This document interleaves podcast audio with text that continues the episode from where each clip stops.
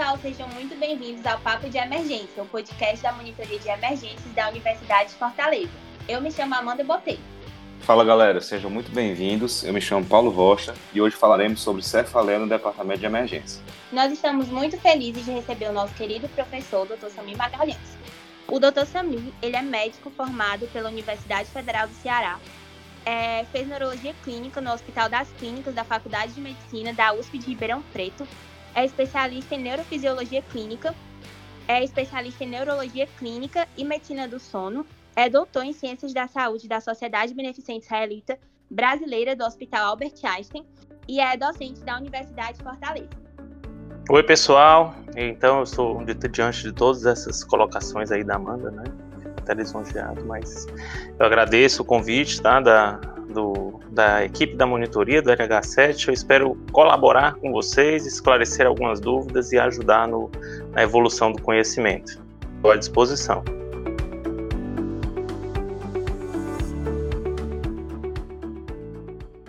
Então, iniciando nosso debate sobre cefaleia na emergência, Dr. Sami, por que é tão importante discutirmos sobre esse tema? Paulo, é, o médico generalista e os médicos é, especialistas também, eles de, de emergência, né, eles lidam diariamente com uma demanda muito alta de pacientes procurando serviços de, de, de atendimento, né? E dentre os serviços, eh, dentre as patologias que aqueles que os indivíduos procuram os serviços de atendimento em emergência, as cefaleias elas se destacam, né? Como a, a, em alguns estudos, algumas séries, até como uma principal causa de busca de atendimento nos, na, nos centros de emergência distribuídos pelo país. E isso é importante não só pelo entendimento de que a, essa condição ela causa um impacto na qualidade de vida dos indivíduos, né, mas também diante de diagnósticos diferenciais mais potencialmente graves, né, essa, essa condição ela também pode estar representando uma condição, uma doença grave, né, e, e, demanda investigação e tratamento para prevenir um risco de morte ou de debilidade no, no, no indivíduo. Certo, doutor Samir. E nós sabemos que existem duas classificações de cefaleia, certo? As primárias e as secundárias. Por que, que elas são chamadas é, veja, de antemão já coloquei aqui para vocês que a gente tem as cefaleias que elas causam mais impacto em qualidade de vida e aquelas que demandam também uma atenção pelo risco de levar alguma morbidade ou, ou até mesmo um desfecho fatal, né? Então, é, a gente tem a, as cefaleias primárias, aquelas que são decorrentes é, de alterações é, no processamento doloroso ou até mesmo condições genéticas que favorecem o, o aparecimento da dor, né, aumentam a sensibilidade à dor de forma recorrente e que por trás delas não, não existe assim algo mais mórbido que pode levar a alguma incapacidade permanente, né? Já as cefaleias secundárias, né, pelos nomes, elas já se diferenciam da, das primárias, mas elas são decorrentes de alguma condição clínica que aí sim elas podem ter uma repercussão mais é, é, importante na saúde do, do indivíduo, né, que está portando essa condição, e devem ser então investigadas e diferenciadas. Perfeito. E dentre essas duas, qual é a mais frequente?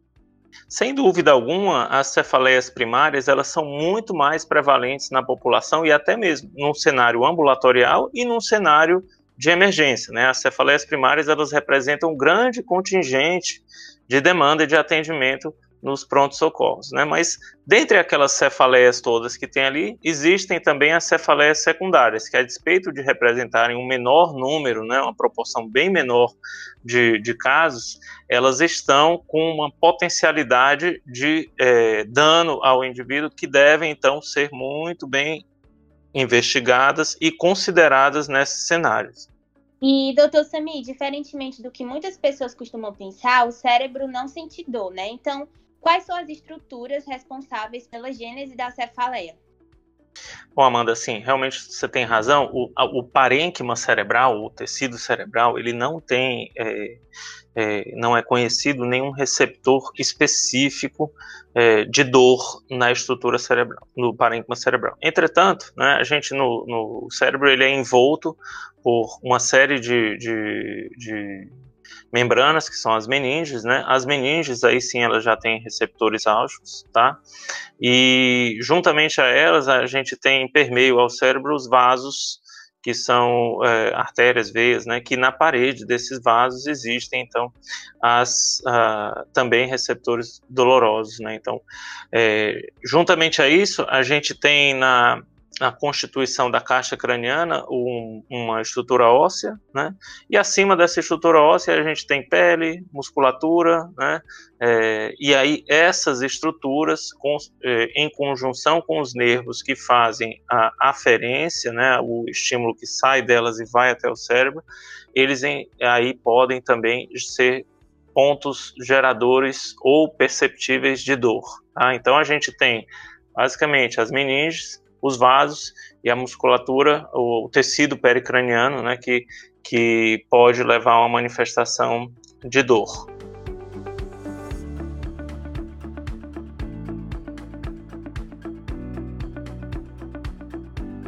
E doutor Sumi, depois de agrupar as cefaleias né, no grupamento primário e secundário, quais são as suas principais etiologias? As, as cefaleias primárias, como levam o nome, né, elas têm são grandes grupos de dor. Então, a gente tem, em, em, primeiro lugar, a mais frequente, inclusive delas, que são as cefaleias tipo tensão, né, ou cefaleias tensionais. É, juntamente a elas, vêm as enxaquecas, ou migrâneas, como também chamadas, né.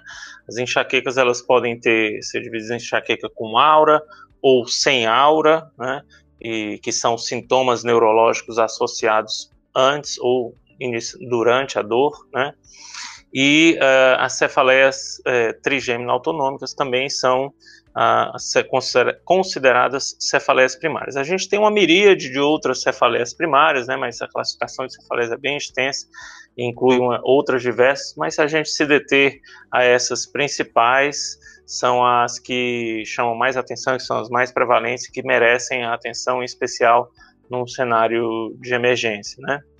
E aí, Paulo, assim, só para complementar, a gente tem também as cefaleias secundárias, né? Dentre as cefaleias secundárias, as que mais saltam aos olhos ou amedrontam o emergencista são aquelas que acontecem de maneira súbita, né? são cefaleias novas de início súbito, e aí a gente tem um protótipo bem claro, que são as cefaleias induzidas ou, ou decorrentes né, de sangramentos intracranianos, como a hemorragia subaracnoide, é, ou até mesmo de lesões expansivas, tumores, hidrocefalia, né, aumento de conteúdo de líquor dentro do cérebro, das tromboses venosas, que também são algo preocupante na, em uma população específica, a gente pode se deter nisso mais à frente, tá?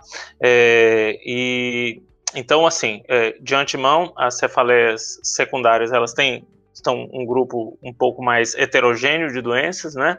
E a gente não pode esquecer de um tipo de cefaleia secundária, que é secundária, por exemplo, como eu vou citar, ao trauma, que também é extremamente frequente. Então, pacientes que sofrem trauma crânioencefálico, eles podem em si apresentar dor de cabeça, que é decorrente da, do trauma das partes moles ou até mesmo de uma lesão secundária, como uma hemorragia intracraniana, ou, ou seja ela parenquimatosa ou sub dural ou é, epidural, né? E são sinais de alerta, então, para são doenças importantes com sinais de alerta característicos para poder serem investigadas e tratadas de modo adequado.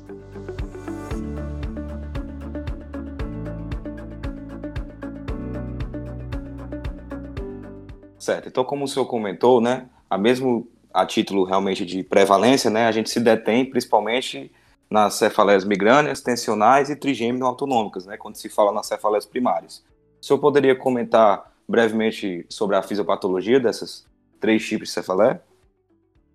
Sim, é um trabalho difícil, mas a gente comenta, né? É, é, fisiopatologia, até porque, Paulo e, Amanda, essa, a fisiopatologia dessas condições, ela não é totalmente esclarecida, tá? Mas a gente tem algumas teorias que já são bem conhecidas e viáveis de comprovação e outras que ainda em estudo estão, né? É, a, iniciando, então, pelo, pela enxaqueca, tá, Paulo? Que é um, um quadro que já tem uma, uma estrutura melhor de, de de patogênese, né? É, o que a gente tem são uh, genes favoráveis, tá, ao acontecimento da, da enxaqueca do padrão, da cefaleia do padrão enxaqueca, tá certo? É, e aí, esses genes, eles causam uma predisposição ao paciente a ter um padrão, ou a sensibilidade maior a perceber dores como e dar o gatilho para o desenvolvimento do, da dor tipo enxaqueca, certo? Então, é, e aí o que acontece é um mecanismo de sensibilização, né? Então a gente tem áreas do cérebro, do nosso cérebro do tronco encefálico, que são responsáveis pela percepção de dor, em especial o núcleo do trigêmeo, né, o, o complexo trigêmeo cervical, como chama, né, é, juntamente com ele as, o tálamo, que é um, um importante, é, uma importante centro de controle em relação à percepção dolorosa, tá? E o córtex em si. E o que acontece nesses indivíduos que têm enxaqueca tanto episódica, né, que acontece em poucas vezes, quanto aqueles com enxaqueca crônica, eles passam a ter mecanismos de sensibilização da, dessas, dessas estruturas, ou seja, o núcleo do trigêmeo ele fica mais sensível a um estímulo doloroso e até mesmo estímulos que não são dolorosos, como por exemplo o toque superficial, é, quando ele já está bem sensibilizado, né, eles podem ser interpretados como dor, isso é um fenômeno que chama alodinia, né, é, e, essa, e essa sensibilização ela pode acontecer tanto nesse núcleo quanto em, no, no, tálamo e até mesmo nas vias corticais. Né? Por fim, o que acontece né, é que existe então um mecanismo de neuroinflamação, como se dá esse nome, tá certo? No qual alguns peptídeos cerebrais, como CGRP, né, o que é um gene, é um peptídeo relacionado a a, o gene da calcitonina, certo? Que ele tem sido bem estudado, estudado na enxaqueca. É, eles, ele tem um aumento de sua secreção e ele causa, então, uma modificação na, na tonicidade do vaso, e aí é onde vem os, os potenciais mecanismos de dor, né, que é a sensação de pulsatilidade da enxaqueca, né, que é exatamente quando o vaso se dilata e tem a contração né, daquele vaso, ele faz uma, inicialmente uma vasoconstrição, depois uma vasodilatação, e aquela vasodilatação então é perceptível, o paciente fala da queixa de pulsatilidade da dor. Né. É, a gente envolvido a isso também tem mecanismos relacionados à neurotransmissão, como é, o, o, o, envia em especial da serotonina, né? Então a serotonina ela parece haver um desbalanço da serotonina nos indivíduos que têm é, enxaqueca. Então conjunção da sensibilização com a neuroinflamação, com o, uh, uma alteração biológica né, de, de, neurotransmissão, a enxaqueca ela parece então se perpetuar. Tá? Então, numa crise de enxaqueca, o que muitas vezes acontece né, é um mecanismo de alimentação dessa via, então essa percepção, isso dá um gatilho para esse padrão de dor, e o paciente então apresenta todas as características da dor, né, é, cefaleia geralmente unilateral, pulsátil, com fotofonofobia, náuseas, vômitos, pode ter a aura, que a aura também é um fenômeno interessante, a gente pode comentar mais à frente, tá?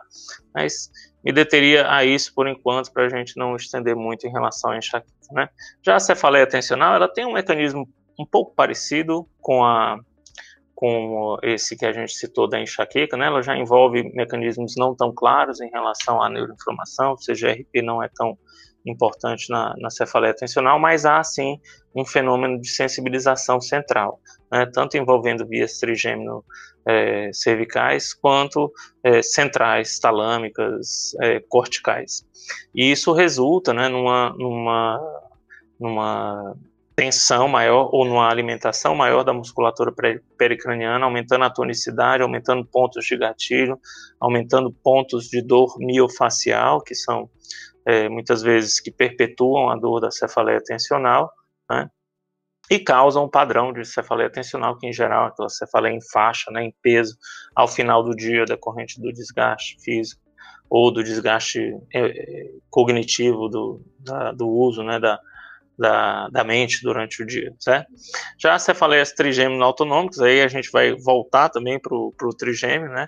Ele tem uma desregulação dessa estrutura, é, envolvendo também vias autonômicas, obviamente, pelo nome em si, né? O protótipo dela a cefaleia em salvas, existem outras, né, a SUNA, SUNCT, que são outras cefaleias, mas caracteristicamente essas essa dor ela tem um, um, uma distribuição no território do nervo trigêmeo, né, em, em geral no, no, na porção superior do mesmo, né, pegando né, a região supraorbital, com uma dor de padrão muito intenso, né, uma dor que o indivíduo fala que é a pior dor em geral que ele já sente, forte intensidade associado a alterações autonômicas locais. Então, isso, em geral, olho lacrimejando, né? Nariz congesto, certo? E pode ter uma alteração pupilar, né? É, miose leve. E aí, assim, é, Paulo, é, esse mecanismo envolvido, ele também né, tem envolvimentos potenciais de neurotransmissão, em especial serotoninérgicos, né, e de sensibilização central, assim como a gente colocou para as outras cefaleias, tá bem? No caso da migrânia, ela pode ser com ou sem aura, como o senhor comentou. Como é que ocorre esse processo de aura? Bom, Paulo, então assim, é, você tem razão, a, enxaqueca, a migrânia, ela pode ser com ou sem aura, né? Então a gente tem, é, e aí é importante a definição do que é uma aura, né? A aura é um sinal, um sintoma neurológico associado à enxaqueca, que ela ocorre, inicia em 5 a 15 minutos e perdura até no máximo 60 minutos, né? E aí ela pode preceder ou transcorrer durante a dor, né? Ou até mesmo vir isolada sem a dor, tá certo? A aura mais clássica que se fala né, é a aura visual. Então, os indivíduos com, com enxaqueca com aura visual, eles têm os espectros de fortificação, os fosfenos, escotomas cintilantes, né, e muitas vezes pode acontecer é, um padrão de hemianopsia, de perda de campo visual, né, e é interessante, o fenômeno da aura, inclusive, ele tende a ser explicado por um, um mecanismo neurobiológico que chama-se depressão alastrante de leão, que inclusive Leão é um pesquisador brasileiro, que não determinou isso no Brasil, né, ele já morava em outro em outro centro, e ele viu que o cérebro ele tinha uma reatividade à medida que você iniciava um processo biológico em uma, uma, uma localização, ou seja, se ele fizesse um estímulo cortical sobre o córtex occipital, aquilo se espalhava ao longo do córtex de modo elétrico, né, e, e, pela neurotransmissão, naturalmente, ao longo do cérebro em projeção anterior, tá? Então, por isso que geralmente quem tem aura, ela, no caso da aura visual, que é o protótipo para isso, ela começa em um cantinho e depois ela vai aumentando, né? E tomando mais é, é, espaço no campo visual. Habitualmente, como a cefaleia é unilateral e a aura também tem início unilateral, as pessoas queixam de cefaleia de aura visual de modo unilateral, né? É, a gente tem, a gente pode ter aura sensitiva, tá? Com alteração de sensibilidade, aura motora, tá certo? Aura disfásica, a pessoa não consegue falar, tá? A gente pode ter uma aura migranosa basilar, né, com alteração de, inclusive de consciência, com diminuição do fluxo sanguíneo na região do tronco cerebral e manifestações neurológicas relacionadas ao próprio tronco. Então, é uma série de, de manifestações que podem acontecer que elas devem ser, uh, o médico né, deve tentar temporizar ou correlacionar com o padrão de dor. Porque se você tem um fenômeno neurológico transitório que sucede-se uma dor típica de enxaqueca, né, a maior potencialidade é que o mesmo seja uma aura, né? Então, assim, é, isso até facilita o raciocínio clínico, o diagnóstico no momento de um desafio, né? muitas vezes para um breve diagnóstico em um, em um, em um ambiente de emergência, tá, Paulo?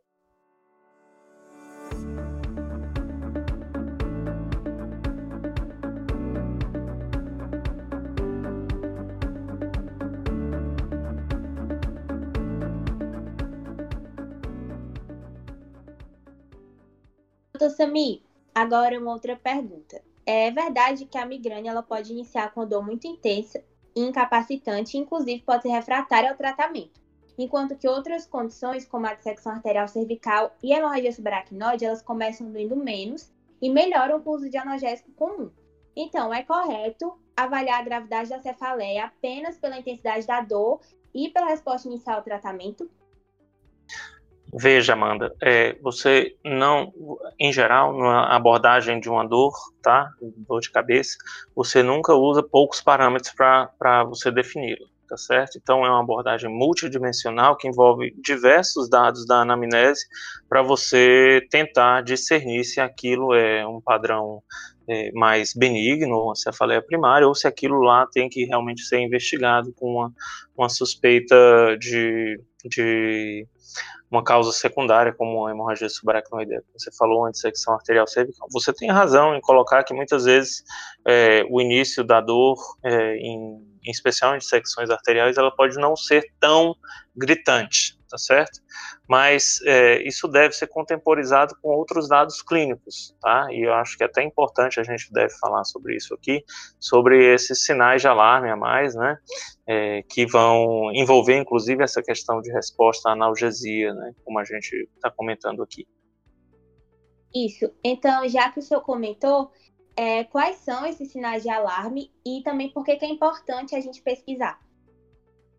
Bom, naturalmente, a importância de pesquisar esses sinais de alarme é exatamente para a gente discernir esses grupos né, de, de, de, risco. Enquanto em uma cefaleia primária a gente pode é, cuidar do paciente de maneira mais direcionada para uma analgesia, um conforto, né?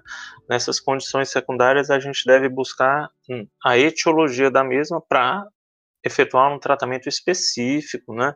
E, e potencialmente curativo, tá certo?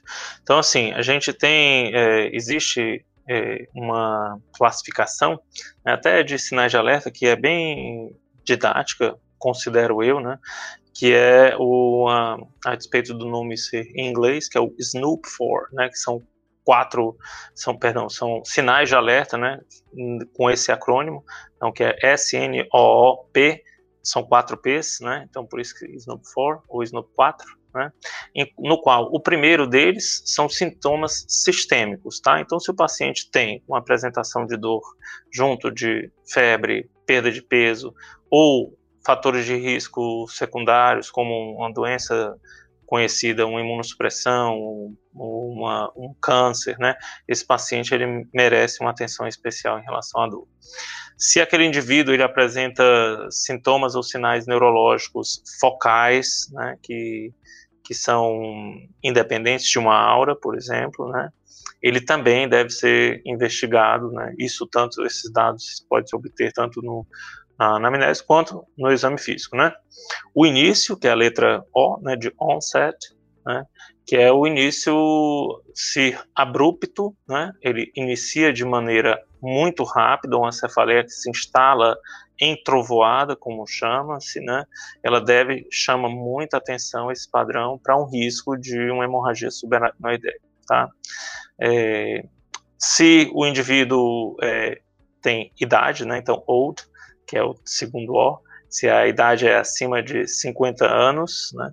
Ou se a cefaleia é de início novo, né? De onset novo, ela também deve ser investigada. E já os P's, né, a gente tem uma cefaleia prévia com mudança de padrão. Então, se a cefaleia, o paciente já tem uma enxaqueca, ele conhece, ele sabe como ela é, mas aquela vez a apresentação é diferente, a evolução da dor de cabeça está diferente, ele demanda uma investigação para a cefaleia secundária. Se a cefaleia ela tem um padrão postural, esse é outro P, né? Ou uma, uma piora posicional, o indivíduo quando deita piora a dor, né? Ou quando levanta piora a dor, isso é importante na investigação de dor. É, o terceiro P é se ela é precipitada pela manobra de valsalva ou pelo exercício, então aquelas manobras que aumentam a pressão intracraniana, né, que é a manobra de valsalva, ou até mesmo a atividade física mais ostensiva, se elas aumentam a dor, isso é importante também. E o último P é se o indivíduo tem papiledema no exame neurológico, né? Então, no exame de fundo de fundoscopia, se o indivíduo tem uma, um papiledema visível ou uma visão borrada, né, decorrente desse papiledema ou até mesmo um padrão de diplopia, ele deve então ser investigado para potenciais causas secundárias. Lembrar também que existe um outro P que não está contemplado aqui, que é a gestação, tá certo? A pregnancy, né? Que é, seria um outro, um outro fator que entraria como uma, uma necessidade aí de atenção mais pormenorizada, tá certo?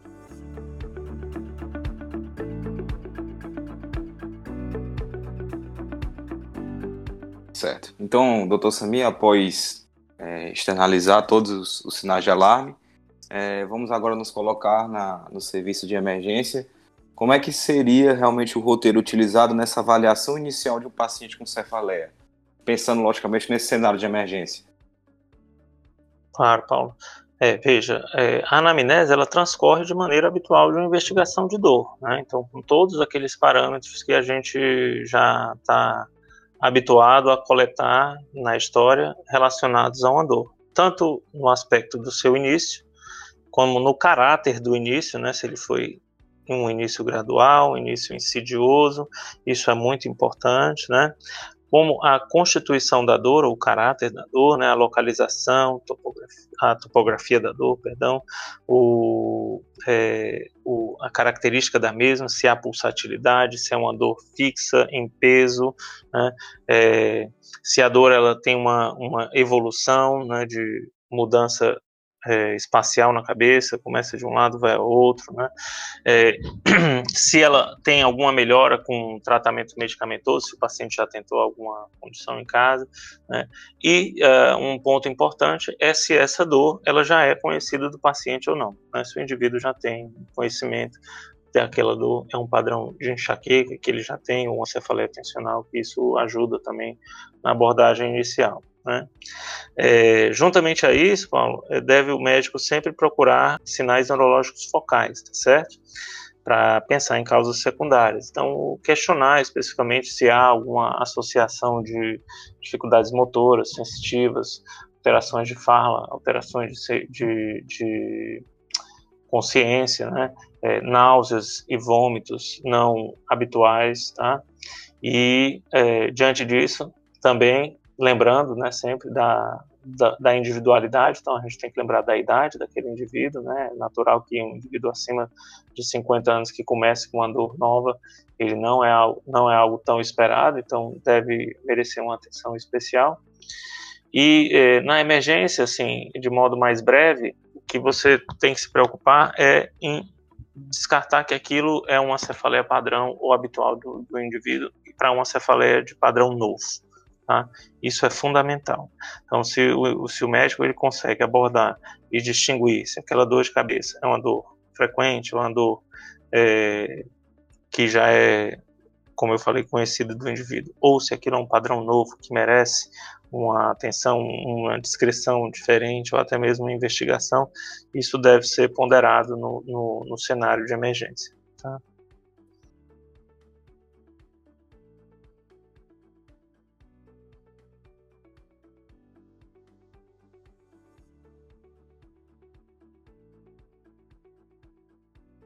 Então, após abordar inicialmente a anamnese, né, a exploração dos sinais vitais, até mesmo o exame neurológico focal, surge outra questão importante que seria a realização da fundoscopia, né? Eu queria saber do senhor qual realmente a importância desse procedimento de cunho preditor para um pior prognóstico desse tipo de paciente. Veja, Paulo, a fundoscopia ela é uma ferramenta muito importante para o médico generalista e para o neurologista, né, é, na investigação das cefaleias, tá? Porque é, se a gente olhar para aqueles critérios de sinais de alarme, lá no último P a gente já falou sobre o papiledema, né?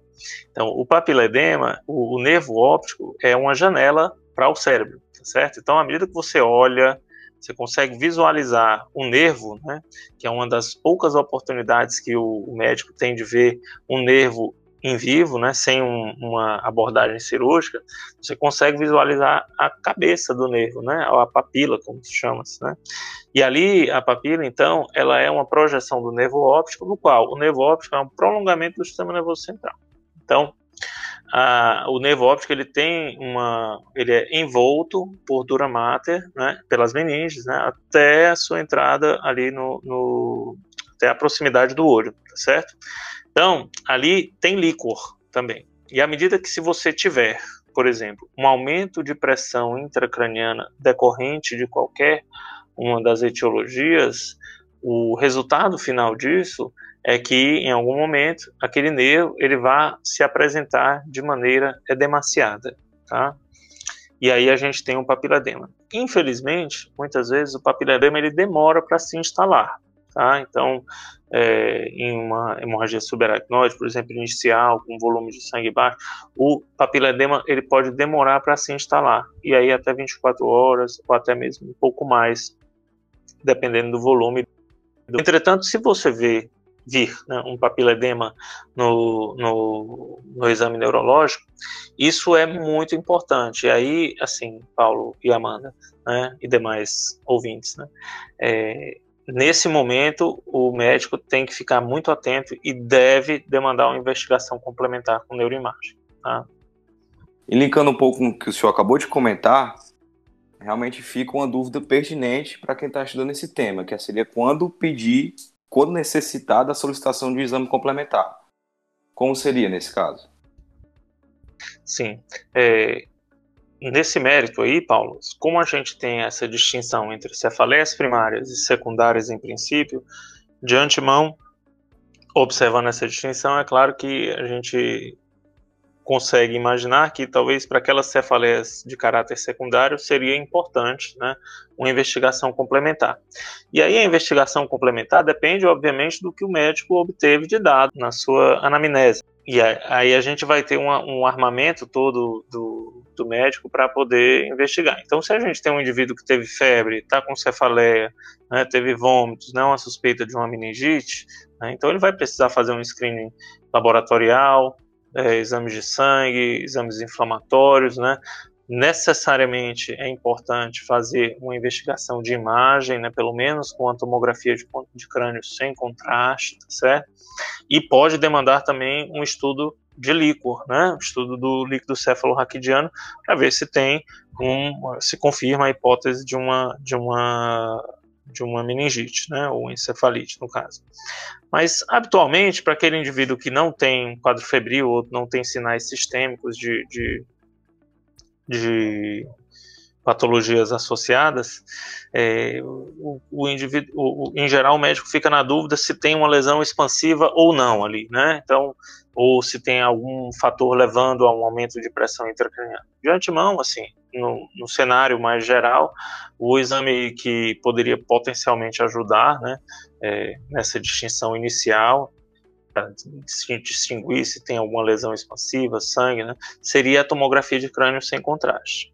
É claro que a tomografia de crânio sem contraste ela oferece bons dados ao médico geral, né, já direciona um pouco o raciocínio, exclui algumas causas, mas pode acontecer de mesmo naquela suspeita é, de uma de uma cefaleia secundária, a tomografia de crânio sem contraste não conseguir responder.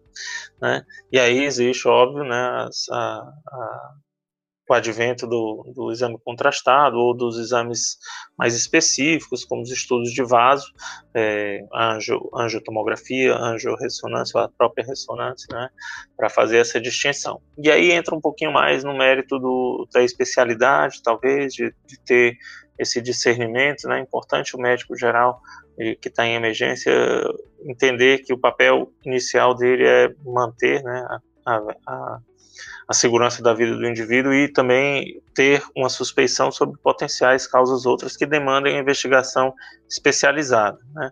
Então, isso é algo que a gente deve ter na cabeça e fortalecer junto a vocês essas ideias. Né?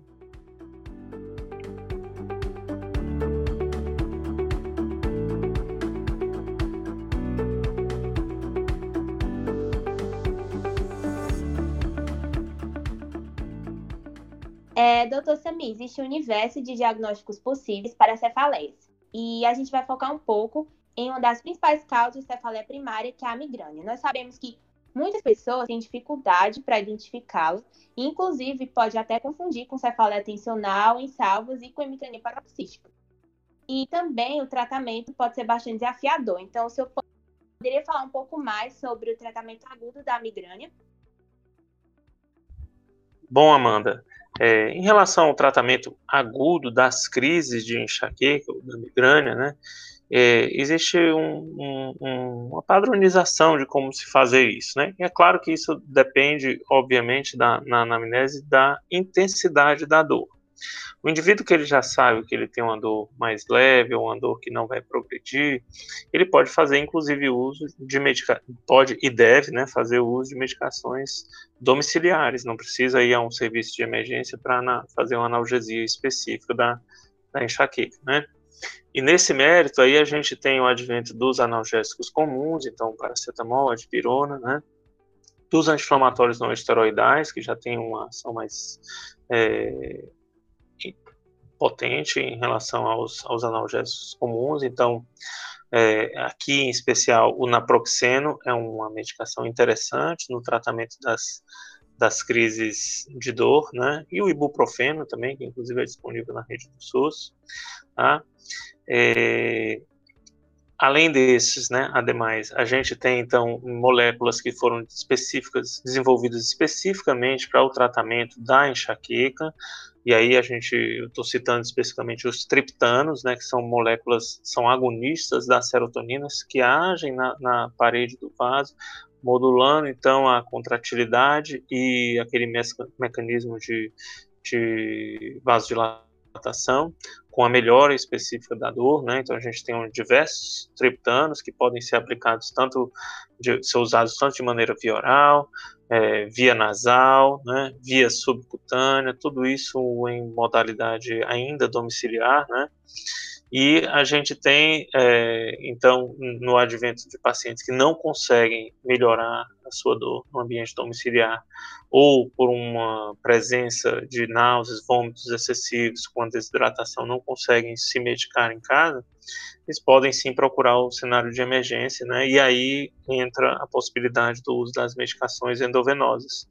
Que nas medicações endovenosas a gente também segue o mesmo fluxo de analgesia, né? A gente tem os analgésicos comuns, a, na, por via parenteral, a dipirona é o que atende ao que a gente pretende, do próprio cetoprofeno, que é um anti-inflamatório não esteroidal também, tem formulação endovenosa, é um bom, uma boa medicação para crise de dor, né?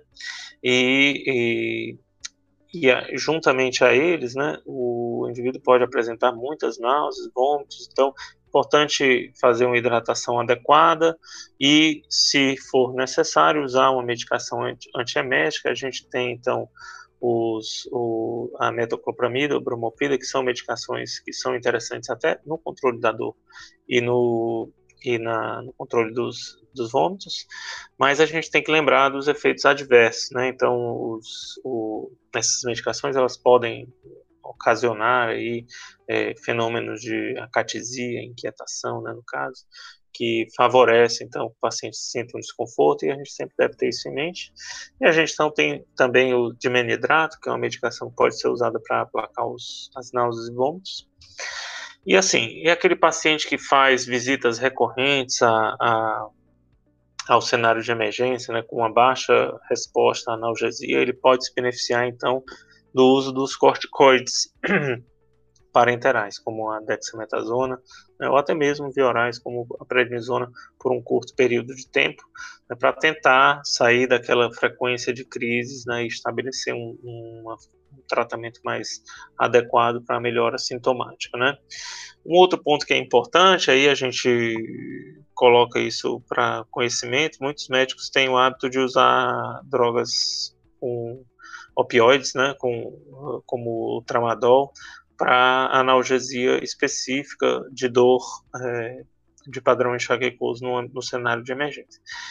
Essa medicação, esse tipo de medicação, a gente realmente, ela pode até ter um papel, né, em algum tratamento de uma dor extremamente refratária, mas ela deve ser usada com muita precaução, até pelo risco de é, do paciente desenvolver uma dependência, né, uma, um abuso de, de medicações opioides. Então a gente tem e além disso a resposta analgésica dela não é tão interessante. Então, é, lembrar que no cenário de emergência, o, a importância é você ter um ambiente adequado para atender um paciente. O paciente está com dor, está incomodado, então se deixar num, num ambiente muito conturbado, e quem tem enxaqueca tem fonofobia muitas vezes, né? Então incomoda o barulho, a luminosidade e as salas de emergência, se vocês lembrarem delas, são ambientes extremamente é, é, geradores de piora de enxaqueca, né? Então, se a gente tiver um ambiente mais adequado, que o indivíduo fique numa luminosidade mais baixa, com menos barulho, a tendência é que aquela dor se responda mais rápido e que ele volte às atividades dele né, de maneira mais breve. Né? Então, esses são pontos importantes no pensamento da analgesia de forma aguda e que valem a pena vocês lembrarem no, no dia a dia de vocês. Muito bom, doutor Sami. Agora que o senhor comentou sobre o tratamento da crise, é, como é que nós podemos fazer a profilaxia da migrânia? Amanda, sobre a profilaxia da migrânia, aí a gente já foge um pouquinho do cenário de emergência, entra mais num, num momento ambulatorial, né? A enxaqueca, ela tem, então, uma série de, de medicações que podem ser usadas como tratamentos preventivos ou para reduzir a frequência de dor. Né? Mas quando é que eu vou precisar de um tratamento nesse sentido? Né? Então, aqueles indivíduos que têm dor por mais de três meses, pelo menos três vezes por mês, né?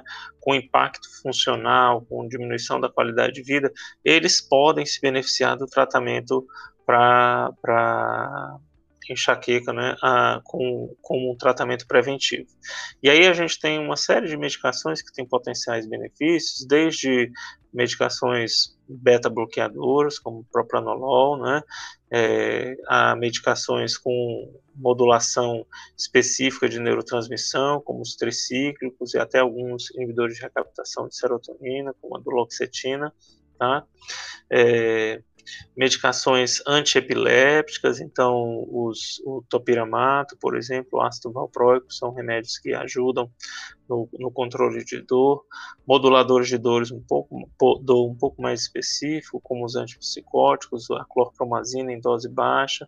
Então a gente tem aí uma série de medicações que, de, que podem ser usadas como tratamento preventivo, mas a gente tem que lembrar também que o tratamento preventivo ele é determinado não só no caráter, no, na tentativa da diminuição da dor, mas na individualidade do paciente. Então, os efeitos adversos e o perfil daquela medicação, né, para aquele indivíduo ele deve ser muito bem pensado. Então, a gente tem é, disponível na rede do SUS uma medicação, vou citar o exemplo da amitriptilina, que é um remédio que ajuda bastante na cefaleia de padrão enxaquecoso, né, é, recorrente, mas que ela tem alguns efeitos adversos que são importantes, como sedação, é, o risco de glaucoma de ângulo é, fechado, né, e é, e também para mulheres ou para até para homens mesmo com, com risco de aumento do ganho, ganho de peso.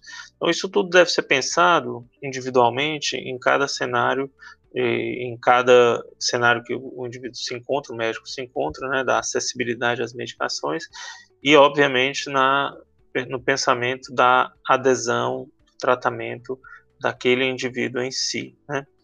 É importante também, só para complementar, Amanda, a gente entender que o tratamento profilático não significa um tratamento curativo, tá?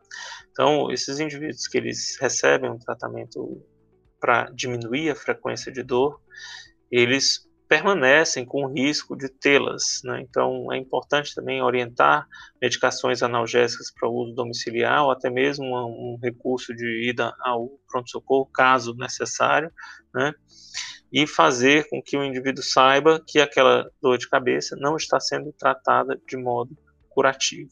né, ele depende, né, potencialmente, ele vai estar naquele momento em tratamento, ele está com a medicação, mas à medida que ela for retirada, existe um risco né, dela retornar. E nesse mérito aí é importante as mudanças de hábito de vida, que são os fatores fundamentais no controle da da enxaqueca. Então, atividade física é importante, uma regularidade do sono, evitar o jejum, fazer uma alimentação balanceada, tudo isso favorece que o, o portador né, das, das, da enxaqueca ele tenha uma diminuição da frequência da mesma, até reduzindo a necessidade do uso de analgésicos e até mesmo, no momento adequado, do uso de profiláticos.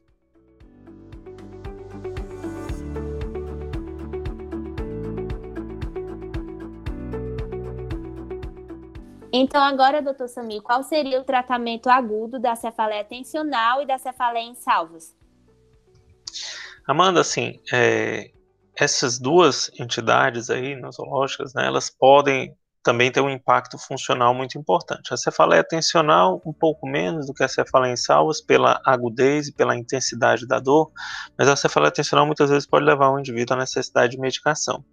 E aí o uso de remédios, ele é muito semelhante aos que são usados na, na analgesia da enxaqueca, né? Exceto pelos os agonistas serotoninérgicos específicos lá que a gente falou.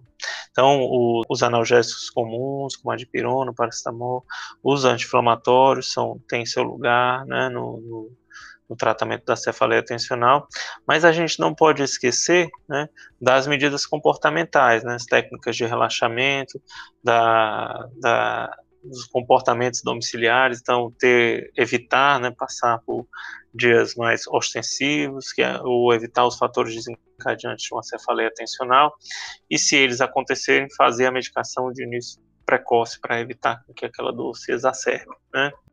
Já na cefaleia em salvas, como o padrão de dor é, um, é bem mais importante, o indivíduo geralmente vai procurar o pronto-socorro, né?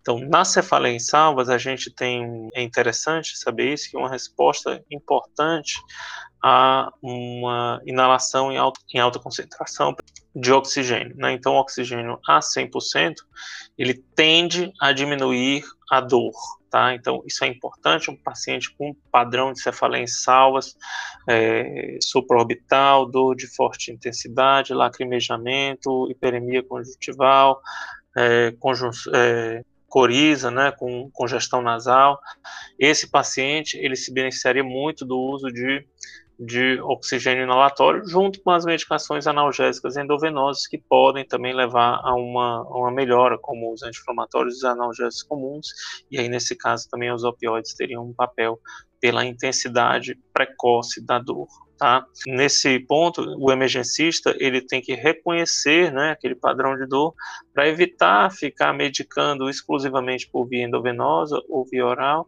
e perceber que aquela intervenção com oxigênio ela pode ser muito mais efetiva do que qualquer outra medida é, que ele venha a fazer no cenário de emergência. E isso é um recado muito muito relevante assim para quem pratica, para quem vivencia o ambiente de, de emergência.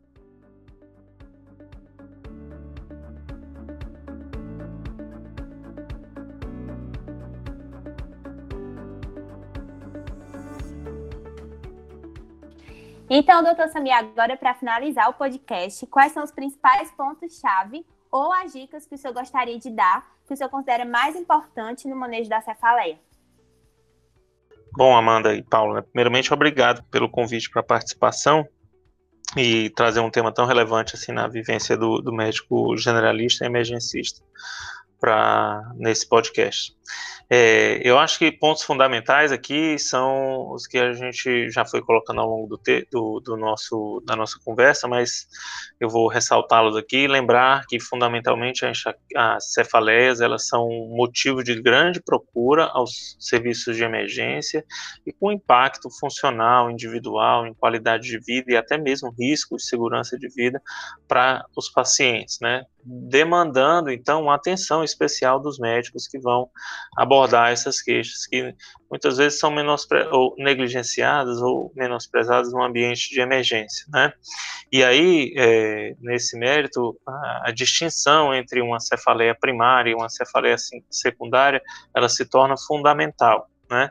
E nessa distinção a gente pode lembrar daquele acrônimo né, que a gente falou, do SNOP 4, né, que cita ali, a gente vai ter naquele, naquele acrônimo todas as, as letrinhas, as informações que o médico generalista tem que recordar, né, que vão motivar ele a estender a investigação, em especial com neuroimagem, né, para ter uma determinação mais adequada do, do que é que vem motivando aquele paciente a procurar o, o setor de emergência, né.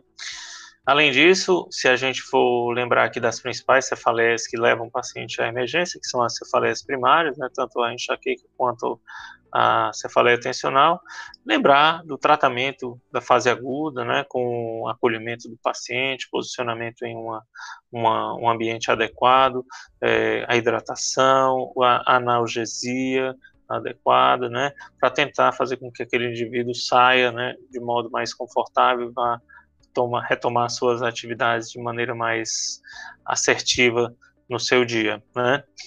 E uh, se a gente também considerar as outras, que não é tanto um papel de um médico emergencista, mas caso os colegas também queiram entender e aprofundar, é o tratamento profilático da causa mais frequente que demanda tratamento profilático, que é a, as migrâneas, as enxaquecas, né? E aí, recordado o uso das medicações profiláticas de várias classes, que podem ser benéficas né, no, na redução da frequência de pelo menos 50% da frequência de dor e que tornam a vida do paciente muito mais confortável e não podem ser esquecidas, tá, mano? Muito obrigado a vocês pela atenção, pelo carinho, pelo, pelo cuidado com as perguntas, né, e pelo desenvolvimento dessa conversa que foi tão interessante. Eu espero que ajude a, tanto a vocês como ajudou a mim e ajude aos colegas de vocês, né, a levar um pouco mais de conhecimento sobre essa temática que é, bem relevante e deve ser valorizada na, no dia a dia do médico emergencista, do médico generalista. Doutor Samir, a gente é que agradece ao senhor pela disponibilidade. O senhor sabe que o senhor é um professor muito querido para nós. E também gostaria de agradecer a todos os ouvintes do podcast. Não esqueçam de conferir os outros episódios, estão todos muito bons. E também de seguir a gente no Instagram, que é o arroba Papo de Emergência. Então, até a próxima, pessoal. Muito obrigada. Muito obrigada, doutor Samir. E um abraço para vocês.